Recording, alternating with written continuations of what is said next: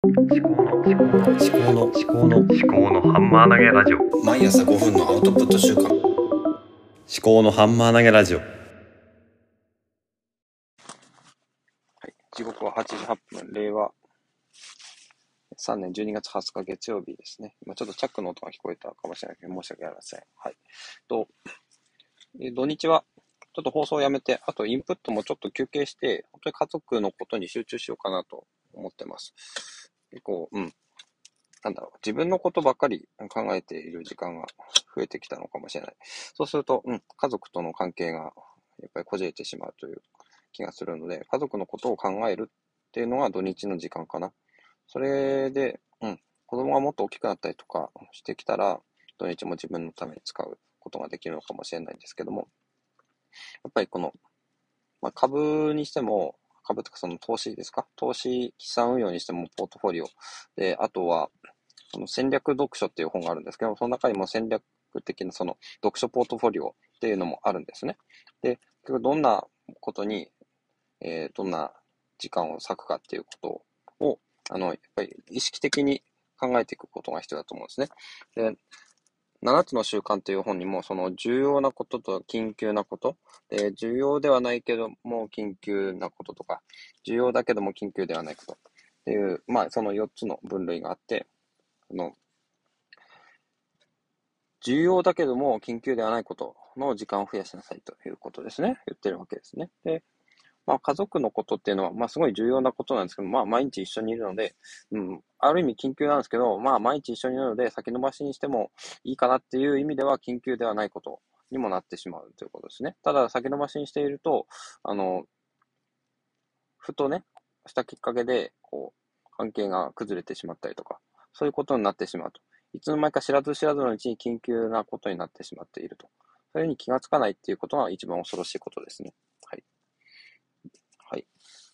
ということでございます。なので、ちょっと土日はインプットもアウトプットもちょっとですね、休憩しようかなと思ってます。ただ、アウトプットしたものを、ちょっと、なんだろう、整理して図にしようかなと思っています。で、アプリとか、マインドマップとか、ちょっと、この、弾み車とか、あの、4証言とか使って、図に考えたことを、1週間考えたことを図にして、またアウトプットしようかなと思っています。はい。ですね。で、ちょっと、最近、あの、図にしたことといえば、まあ、アウトプットのテーマで、3つですね、あの、課題曲、自由曲、相性曲って言ったんですけど、まあ、もう1個ですね、練習曲っていうのをちょっと入れて、で、練習曲がまず一番の基礎で、えー、で、あのー、なんだ、外から提供されたもの、えー、新聞とかニュースピックスとか事業構想とか、この基本となるもの、固めるですね。で、次、あの、課題曲ということで、これも外から提供されたものですけども、ちょっとこう、背伸びをするということで、応用的な感じ。えー、新、新しいこと。で、ノートのお題とか、 Voicy ハッシュタグ、図書館で借りた本とかっていうのを、あの、課題、自分の課題にして、課題曲として、それについて話をするっていう。うん、それ、それも、それが一つだ。で、愛唱曲っていうのは、あの、自分の基本、基礎を深めていくっていう感じですかね。あの、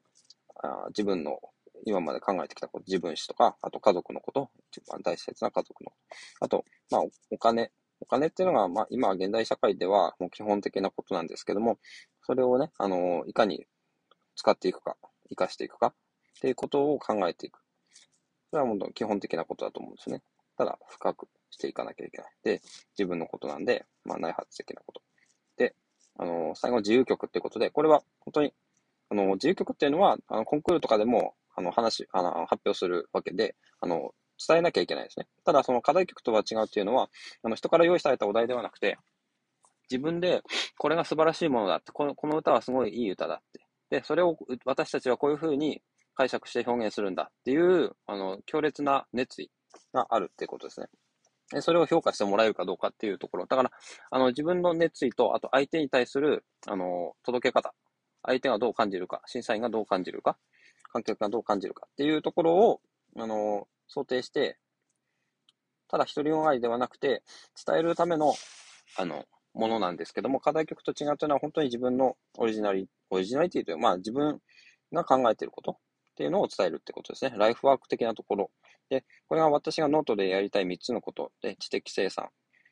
のことですね。あと生き方のこと、あとお猿のジョージのことっていうのは、この自由曲のあの領域に入ってくるのかなと思います。で、この4つの象限でアウトプットをしていきたいと思うんですね。で、アウトプットするためにインプットが必然的に必要になってきて、で、インプットしたものをただアウトプット、鵜呑みさる真似するんではなくて、自分の中で、あの、咀嚼して、あの、えー、解釈して、吸収して、でこれがダイダイジェストの過程であって、私が考える、あの、触媒思考、あの、触媒的な作用。で、触媒っていうのは、あの、生体触媒とかっていうのは酵素って呼ばれてて、あの、唾液とか、あの、胃液とかの中に含まれている食べ物を分解したりするもの。まあ、分解するっていう触媒もあれば、何か合成するっていう触媒もあるかと思うんですけども、こう何かを何かに変えるっていうものですね。で、それ自体は、あの、変わらないっていうものが触媒なんですけども、私は触媒になりたいと。うん。触媒になることによって、あのー、何かを、こう、変化させて何かにして、で、それを誰かがまた使うっていうこと、その連鎖をしていきたいっていうふうに思ってますね。で、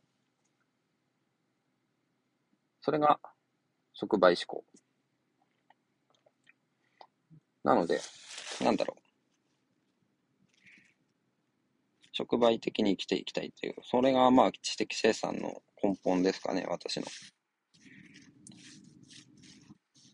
まあ、いろんなものを、こう、学ぶわけですね。でそれを自分のものにする。で、それを自分が自分のものにして、したことに対して、じゃあ誰かに伝えるっていう、他者に伝えるっていう。で、その他者に伝えた結果、フィードバックがあるわけですね。あの、フィードバックがないっていうこともフィードバックかもしれないですね。反応がないっていうこと。で、反応があったら反応があったっていうこともフィードバック。で、それに対して自分が何か、あの、フィードバックをまた再解釈するっていうね、気づきを得ると。え気づきを得ると、また自分が知らないことっていうのが、また明確になってくるんですね。で、好奇心が、えー、また刺激される。そうするとまた新しいことを学ぶ。新しいことを学んだら自分のものにして、それを他者に伝えてフィードバックを受けて、で、気づきを得て、好奇心が、えー、刺激されて、また新しいものを学ぶ。っていう、まあそういう弾み車が回っていくのかなっていうのふうに思ってます。でそれを、まあ読書とか、うん、いろんなインプット源に対して回していくというふうに。で、学ぶことからじゃなくて、まあ、発信することから始まるっていうのが課題曲なのかな？と思いますね。ノートのお題とかボイス発信。まあ、図書館で借りた本ってのは学ぶところから始まりますけど、まあ、いろんなところ、いろんな出発点があるので、まあ、どこから出発しても、こう、循環が回っていくっていう、そういうふうに、えー、やっていきたいと思います。はい。ですね。あとは、なんだろう。あとはそうか、匿名。ちょっとですね、この顔写真を出していたんですけども、うん、まあ、いろいろ思うところがありまして、まあ、ちょっと友人とも話をしたりして、まあ、顔出しの、まあ、リスクっていうのがあるんですね。で、あの、身分がバレるっていうリスク。うん。で、まあ、私も職業はですね、あの、バレるとですね、ババレる、バレるっていう表現はちょっとあれかもしれないですけど、別に、あの、何も悪いことを喋ってないので、バレたって構わないんですけども、その、負うべきリスクなのかどうかっていうところですね。だから、まあ、投資にしても、あの、負うべきリスクを負うのか、負わなくてもいいリスクまで負うのか、で、そのリスクを負った結果、得られるリターンが、それ相応のものなのかっていうところを考えていきたいと思うんですね。で、顔を出すっていうのは、リスクはリスクだと思うんですね。あの、で、例えば特定されて攻撃されるっていう。うん。まあ、よっぽど変なこと言わなければ、そんな特定されて攻撃されて炎上するってことはないと思うんですけども、そのリスクを引き受けられるのは私一人で引き受けられるのかっていうことですね。で、私一人で受けられるんだったら私は追ってもいいと思うんですけども、家族とか組織とか会社とか、そういったものに、あの、迷惑をかけてしまう、そういうようなリスクは私一人の責任で負うことはできないですね。で、それ得た得られるリターンっていうのは、まあ、エンゲージメントってよく言うんですけども、多分、まあ、私に対する親近感とか、そういうものが得られるのかもしれないですけども、別にそれを私が求めているわけではなくて、私はまあ、と責任を負うことによって発信の、あの、私の信憑性っていうのを上げようかなと思ってたんですけども、それはもう私自身の、私の課題なので、この顔を出すか出さないかっていうのはまた別物かもしれないですね。で、あともう一つリスクとしては、取り返しがつくリスクと取り返しがつかないリスクがあるんですね。で取り返しがつくリスクっていうのは、まあ、単純な、あの、切り傷とかそういうのは取り返し効くんですけど、指を切っちゃうとか、目がなくなるとか、そういうのは取り返しが効かないリスクですね。わかりやすく言うと。で、例えばもう顔、顔バレして、名前が、こう、明らかになっちゃうと、それはもう取り返しつかないですよね。取り返しがつくリスク、